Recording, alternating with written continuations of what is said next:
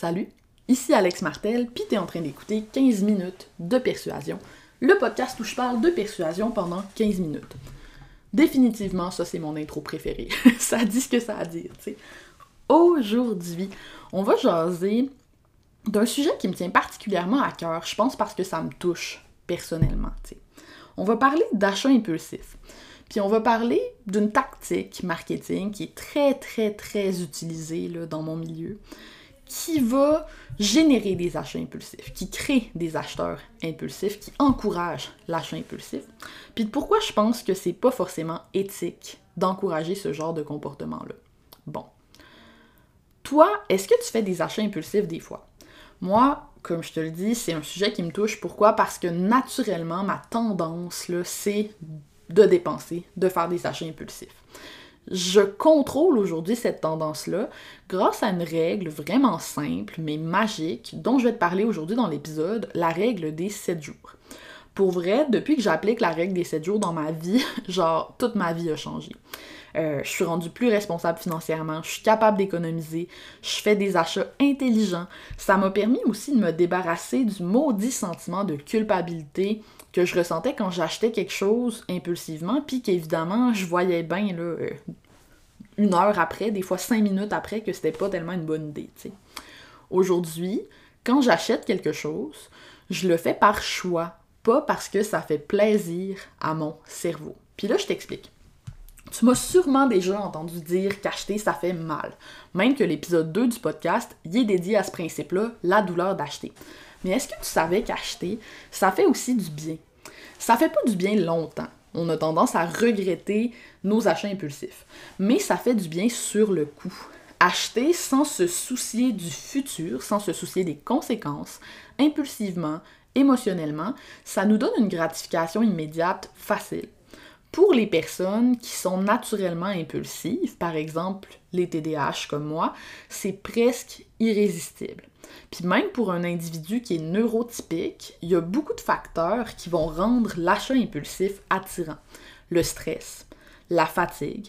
Même, euh, j'ai trouvé des études super intéressantes sur l'environnement. Si ton bureau, par exemple, est en bordel, tu as plus de chances de faire des achats impulsifs que si ton environnement est rangé. Super intéressant. Puis là, mes amis marketeurs vont pas m'aimer, mais c'est exactement pour ça qu'il y a plein de marketeurs, plein d'entrepreneurs qui vont te faire sentir qu'il faut que tu prennes ta décision rapidement. Tu sais, quand tu sors d'un appel avec un coach, puis qu'il te donne un prix spécial si tu prends ta décision dans les prochaines 48 heures. Quand tu suis un lancement, puis que les personnes qui achètent en premier, ils se méritent un bonus. En anglais, on appelle ça un fast action bonus ou quand tu magasines sur Etsy, puis que sans arrêt, là, tu vois le petit message 5 personnes ont le même article dans leur panier, 10 personnes ont le même article dans leur panier, sous-entendu, gros et il n'y en aura plus. C'est vraiment différentes façons de créer chez toi un sentiment d'urgence pour que tu fasses un achat impulsif. Une décision d'achat, surtout pour un gros montant, c'est complexe. Si il faut que tu décides dans un temps limité, tu n'auras pas le temps d'analyser les choses correctement. Tu vas prendre ta décision en te basant sur des heuristiques qu'on appelle. C'est quoi des heuristiques? C'est comme des petits raccourcis mentaux que ton cerveau va emprunter pour économiser son énergie cognitive. C'est quoi l'énergie cognitive? C'est l'énergie que ça te prend penser, finalement. Ton jus de cerveau, là, il est limité, puis ton cerveau, il est paresseux. Fait qu'il utilise des heuristiques pour s'en sortir. En plus, quand tu dois prendre ta décision super vite, ça t'ajoute du stress. Puis je te l'ai dit, plus tu es stressé, statistiquement, plus tu as de chances de faire des achats impulsifs. Autrement dit, les marketeurs, quand ils te poussent à prendre une décision rapide en te disant t'as 48 heures, t'as 72 heures, hey, fais vite, il en reste juste 5, ils t'empêchent de prendre une décision qui est réfléchie. C'est carrément ça qui est en train de se passer. Ils t'empêchent de prendre une décision qui est basée sur une vraie réflexion. Puis là, il faut se demander, c'est quoi au juste une bonne réflexion, une bonne décision d'achat? Dans ma formation sur le pricing, je parle d'un concept que je n'ai pas inventé là, qui s'appelle le coût d'opportunité. Je l'ai découvert dans un livre de Dan Ariely. Je parle souvent de Dan, Ariely. Je pense que je suis une de ses grandes fangirls. Mais euh, son livre s'appelle Dollars and Cents. Euh, vraiment un bon livre à lire en tant que consommateur si c'est un sujet qui t'intéresse, l'irrationalité de nos décisions en lien avec l'argent. Mais bref, le coût d'opportunité, c'est l'idée qu'à toutes les fois que tu dis oui, puis que tu dépenses de l'argent pour acheter quelque chose, ben tu es en train de dire non à toutes les autres choses que tu aurais pu faire avec cet argent-là. Ça te coûte des opportunités autres. Bon. Dit comme ça, euh, ça te dit peut-être pas grand-chose, là. Mais en gros, notre cerveau, il a vraiment de la misère à appréhender le coût d'opportunité. Donc, à la place, il va se tourner vers les heuristiques dont je te parlais tantôt, les petits raccourcis mentaux, pour prendre une décision plus efficacement, pour pas passer toute la journée à se décider. Puis là, pour que tu comprennes bien, je te donne un exemple hyper concret. Imagine que tu t'achètes une paire de chaussures à 60$. Le petit vendeur dans la boutique dit Écoute, si tu te déplaces à 5 minutes d'ici, dans une autre boutique de notre branche, tu vas avoir la même paire de chaussures à 40 dollars.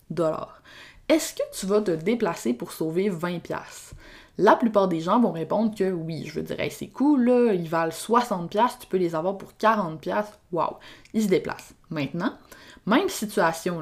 Mais imagine que tu es en train de magasiner un beau set de patio.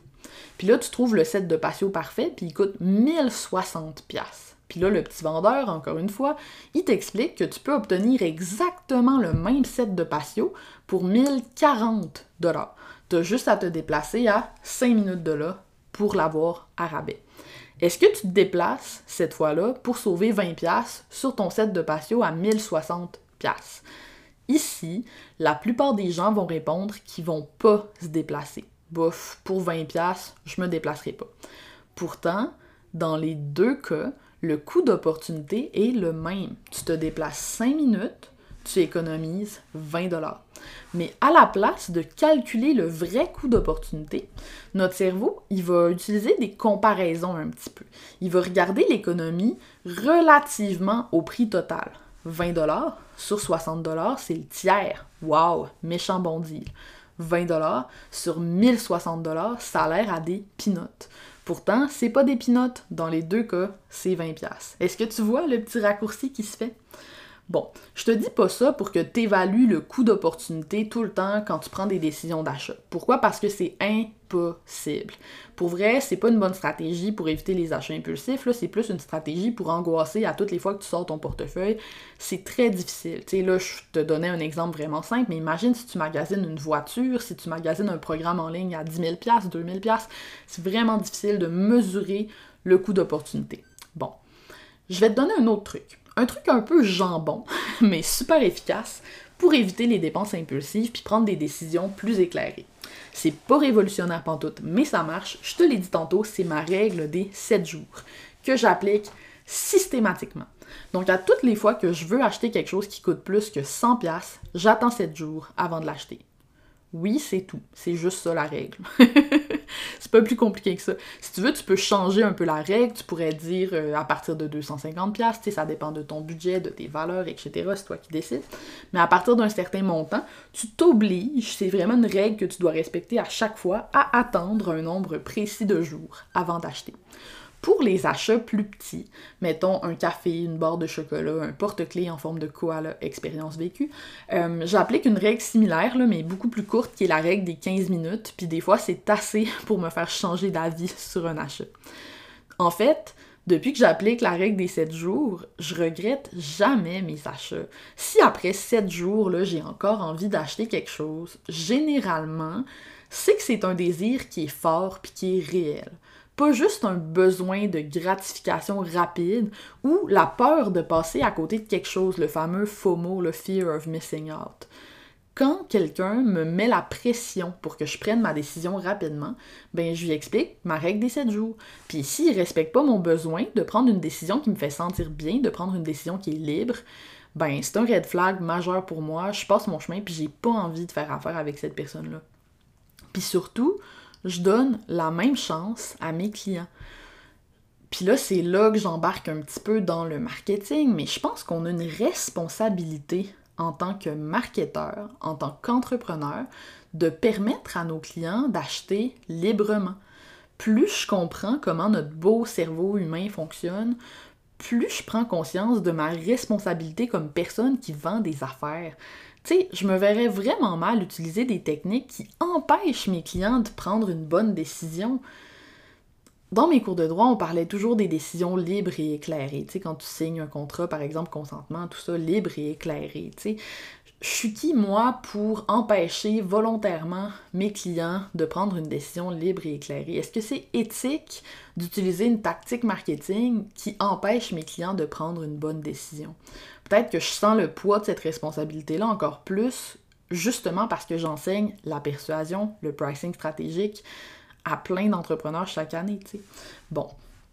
Après, je veux nuancer un peu parce que est-ce que ça veut dire que je pense que toute notion d'urgence doit être évacuée du marketing à tout jamais, ben là, non, là. Il y a quand même une limite.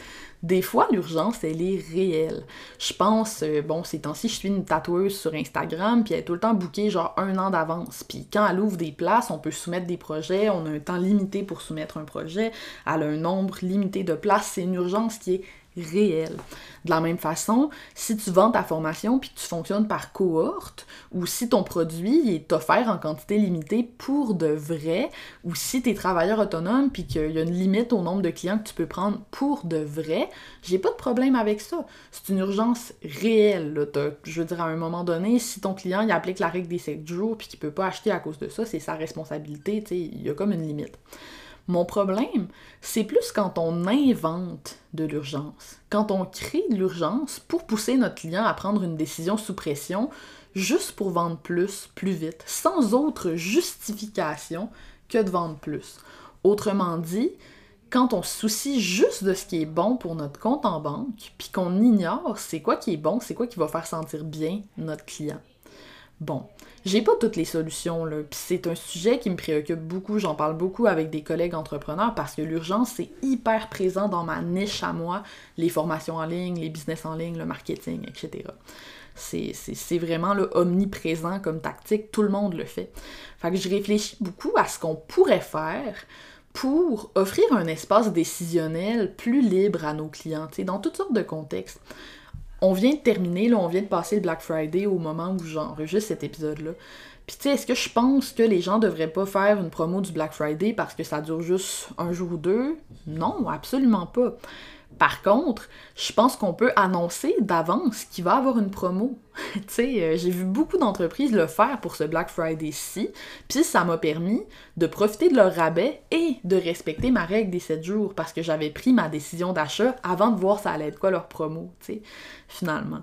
Euh, pour ceux qui vendent des formations en ligne par lancement, arrêtez de récompenser les acheteurs impulsifs, par exemple avec les fameux là, Fast Action Bonus, puis étirer nos promotions sur au moins une semaine pour laisser le temps à nos clients d'avoir une vraie réflexion. Quand j'ai fait mon lancement pour Jamais trop cher, il y avait de l'urgence. C'est sûr qu'il y avait de l'urgence, c'était ma cohorte bêta.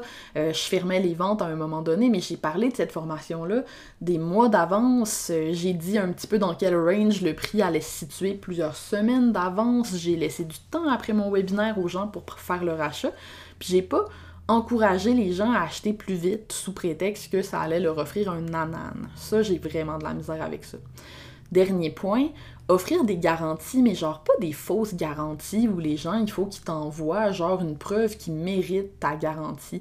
Offrir des garanties sans condition, des garanties, ben, avec une limite de temps bien sûr, mais sinon sans condition, qui vont permettre aux acheteurs impulsifs de revenir en arrière sans avoir à justifier. tu sais, quand je dis ça aux gens, quand je critique l'urgence, je rencontre souvent de la résistance.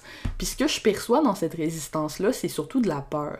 La peur de ne pas être capable de vendre sans l'urgence, puis sans les achats impulsifs.